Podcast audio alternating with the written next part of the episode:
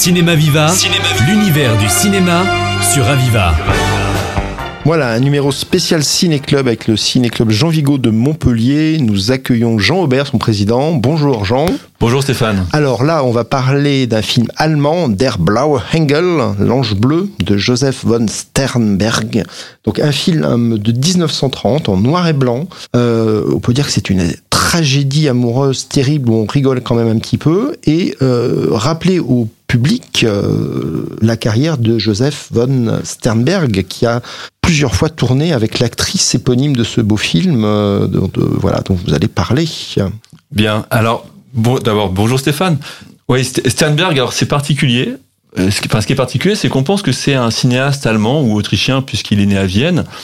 En réalité, c'est quand même plutôt plutôt un cinéaste américain son enfance est difficile. Son père euh, part lorsqu'il est très jeune pour essayer de faire fortune aux États-Unis. Il rejoint, ça marche pas. Il repart euh, en Allemagne ou en Autriche.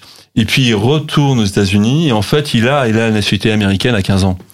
Donc euh, Sternberg, à l'époque, il s'appelle que Sternberg. Il va prendre le von Sternberg pour faire un peu un peu plus un peu plus chic, peut-être en pensant à Eric von Stroheim, qui est le grand réalisateur.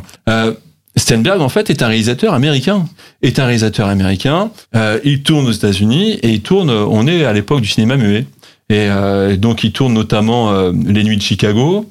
Et puis, il va tourner Crépuscule de, gloire. Et notamment Crépuscule de gloire avec un acteur allemand, Emil Jannings, qu'on va retrouver dans ce film L'Ange bleu.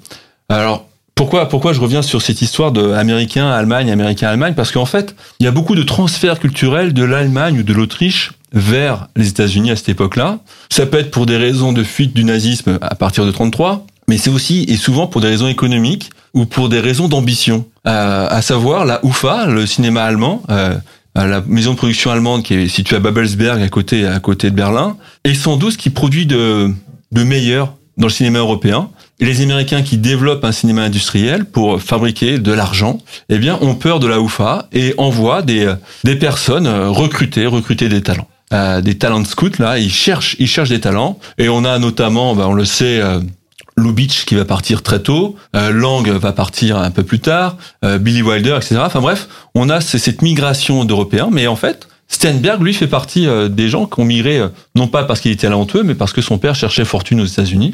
Et puis, il est rentré dans le cinéma petit à petit, mais comme, euh, comme un petit Américain. Sur Crépuscule de, gloire, il fait jouer Emil Jannings, et c'est important parce qu'Emil Jannings va être le personnage principal de l'Ange Bleu. Lorsqu'il fait jouer Emil Jannings, ça se passe très mal entre les deux hommes ça se passe extrêmement mal. Mais Emil Jannings, eh bien, on est en 28 avec euh, Crépuscule de gloire, le cinéma parlant c'est 1927, et Emil Jannings a un affreux accent allemand. Donc autant il pouvait jouer euh, et très bien jouer dans du cinéma muet. D'ailleurs, c'est le premier à recevoir un Oscar, Emil Jannings, c'est cet acteur, cet allemand est le premier à obtenir un Oscar comme acteur, mais parce que c'est en cinéma muet. Et il peut pas continuer le cinéma aux États-Unis, il part, il retourne en Allemagne, et euh, c'est lui-même, alors que c'était très mal passé avec euh, avec Steinberg, c'est lui-même qui va proposer à Steinberg de de venir en Allemagne pour faire le premier film allemand. Et alors il propose à il propose à Steinberg de faire Rasputin. Et Steinberg accepte la proposition de faire le premier film parlant allemand, mais il refuse Rasputin en disant moi je veux pas faire un film dont les gens connaissent la fin. Parce que Steinberg, euh, faut avoir conscience que c'est euh, le réalisateur qui maîtrise tout absolument tout. Euh, Sternberg est son propre chef opérateur lumière, par exemple. C'est-à-dire que il, veut avoir la maîtrise de tout, donc euh, il est très exigeant. Donc il va accepter quand même Emily Jannings de faire euh, un film parlant, mais pas celui-ci. Et celui euh, sur lequel ils vont se mettre d'accord, eh bien, c'est l'adaptation d'un roman euh, d'Heinrich Mann. Heinrich Mann, c'est le frère de Thomas Mann.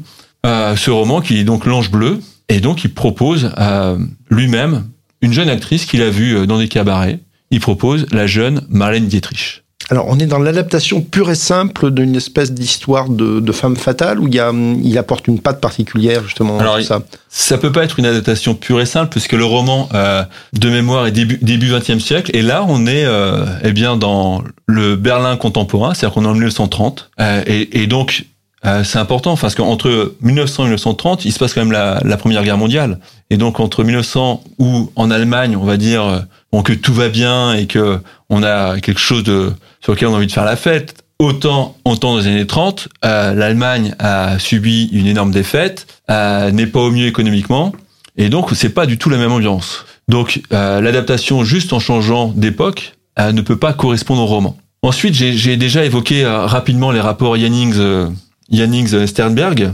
Parmi parmi ce qui n'allait pas entre Sternberg et, et Yannings, c'est Yannings reprochait à, à, à Sternberg de parler mal l'allemand. Et disait mais toi tu n'es pas un allemand. Tu n'es pas un allemand tu peux pas tu peux pas parler correctement de l'Allemagne.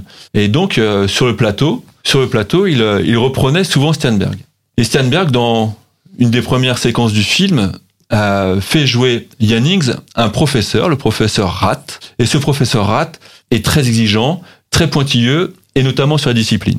Mais il donne aussi quelques cours d'anglais, avec notamment le to be or not to be, what is the question. Et donc, il reprend ses élèves sur le the anglais. Et ça, c'est effectivement un petit jeu euh, entre Sternberg et Jannings, puisque euh, Jannings reprochait l'accent américain euh, de Sternberg et du coup, euh, Sternberg prend sa petite vengeance personnelle là-dessus. Évidemment, ça, ce n'est pas dans le roman. Alors, on a hum, Paul Liabastre qui, hum, dans le cadre du petit livret, vous parlez de la thématique de l'année héroïque, note effectivement la, cohabitation avec deux, figures, hein, une figure d'ange bleu qui est jouée par Marlène Dietrich, et puis ce vieux personnage, donc la, la chute d'un homme, qui est une espèce d'anti-héros et de, une espèce d'icône euh, de, pute. Euh, trouble. Alors que comment les ces deux acteurs qui, sont vraiment à l'opposé hein, euh, ont cohabité dans les qu'est-ce que ça nous donne comme alchimie sur le dans l'histoire? En fait, c'est un croisement. C'est un croisement parce que Jannings est l'acteur allemand connu. Euh, il, a, il a joué avec Lubitsch, il a joué avec Murnau, euh, notamment il a joué euh, dans Le Faust, dans Le Tartuffe, et puis, et puis bien sûr c'est celui qui qui incarne Le Dernier des Hommes, donc un film fabuleux de Murnau. C'est le premier à recevoir un Oscar à Hollywood. Donc c'est un acteur extraordinaire. Steinberg découvre cette jeune actrice qui a déjà joué euh, apparemment dans quelques films qu'on a du mal à retrouver, qui, qui est donc un peu connue, mais c'est pas encore euh, Marlène. Il la découvre et là, il crée un personnage, il crée une héroïne. À l'instant, vous venez de parler de, de Marlène Dietrich en disant qu'elle interprète l'ange bleu. Non, ce n'est pas l'ange bleu. C'est ça qui est étonnant, c'est-à-dire qu'elle interprète tellement cela que l'ange bleu c'est devenu Marlène Dietrich, or l'ange bleu c'est le nom du cabaret elle interprète Lola Lola. C'est-à-dire que pour l'imaginaire collectif, Marlène Dietrich et l'Ange Bleu, et pas du tout. Elle est Lola Lola. Et ce qu'il va créer avec Lola Lola, Marlène Dietrich, il va créer cette icône de femme fatale. Et ce qui est étonnant, c'est que elle ne joue pas la séduction, pas outre mesure. On sait pas d'un érotisme torride. Elle est effectivement très bien mise en lumière, elle est très belle, mais on ne joue pas là-dessus. En fait, il va créer un personnage où tout le monde s'affole autour d'elle et elle a un regard un peu hautain, un regard de dédain. Et c'est ce personnage qui est créé par, par Sternberg pour Marine Dietrich qui est extraordinaire. Marine Dietrich va tout accepter de Sternberg. C'est-à-dire que Marine Dietrich, elle doit tout à Sternberg. Sternberg est un tyran, je l'ai déjà dit, il maîtrise tout. Il va maîtriser notamment le jeu du Dietrich. Il va le maîtriser en lui disant, tu t'approches, tu fais trois pas, tu dis ta réplique, attention il y a deux phrases, entre les deux phrases, tu comptes deux secondes. Un, deux. Et puis tu dis la phrase suivante. C'est-à-dire qu'en fait, tu lui donnes pas des intentions de comment jouer, euh, ce que tu dois incarner. On est à milieu de l'acteur studio. On est je te manipule comme une marionnette. Et Sternberg est quelqu'un qui va créer une marionnette. C'est terrible pour Marlène Dietrich. Lorsqu'ils vont aller aux États-Unis, il va lui demander de faire des régimes. Il paraît même, il semblerait même que pour qu'elle ait, vous savez, ces fameuses joues un peu creusées qu'on lui arrache de molaires, c'est-à-dire qu'on est à une époque où on modèle véritablement le personnage. Sternberg crée un personnage qui est Lola Lola, qui va devenir Marine Dietrich, ou encore, eh bien, ensuite elle va reprendre une chanson, ce qui n'est pas dans ce film-là, Lily Marlène. Elle va incarner quelque chose. Marine Dietrich incarne sans doute l'un des premiers personnages de Femme Fatale, et c'est euh, extrêmement important dans l'histoire du cinéma. Marine Dietrich a été créée de toutes pièces par ce réalisateur Sternberg. Voilà, donc l'occasion de revoir ce moment phare de l'histoire du cinéma sur grand écran. Euh, à l'espace Rabelais, dans le cadre du Ciné-Club Jean Vigo. Merci pour ce choix étonnant et c'est beaucoup mieux que de regarder ça sur un petit écran à la télé. À bientôt. Merci Stéphane.